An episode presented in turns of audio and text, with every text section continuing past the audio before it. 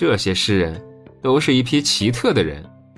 陆氏说道：“我要有他们那样的禀赋，自己成了一个诗人，我肯定不会写他们那种婆婆妈妈的诗。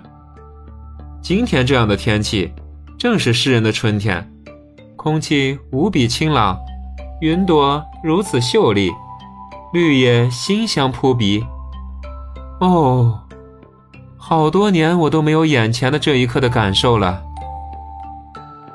我们发现他已经成了诗人了，当然并不明显。以为诗人和别的人不同的那种想法，实在是很愚蠢的。普通人当中会有人比许多著名的大诗人的气质还要好些呢。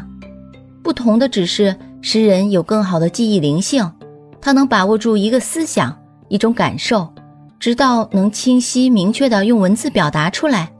别的人则不能。而从普通禀赋到有天赋，则总是一种转变。陆氏就经历了这种转变。啊，这芳香的气味，他说道：“是那样令我忆起罗尼婶婶家的紫罗兰。是的，那是当我还是一个孩子的时候。天啊，我多长日子没有想过这些事了。”那位善良的老姑娘，她住在证券交易所的后面。她总在水里插根什么枝子或者什么绿芽。冬天一定很严峻，一定是的。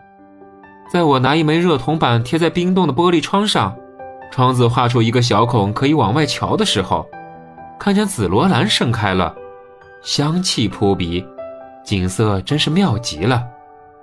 运河上的船都冻结在冰上。管理船的人全都走掉了，留在那里的是一只啼叫着的乌鸦。但是，春天的气息飘来时，那里就忙碌起来了。人们在一片歌声和吆喝声中凿冰破洞，一艘艘船都被油漆一新，船上的绳索配备又都安置妥帖，他们就驶往国外去了。我却待在这儿，老是待在这儿。老是坐在警局里面，看着别人都领了护照到外国去了。唉，这就是我的命。哦，可不是。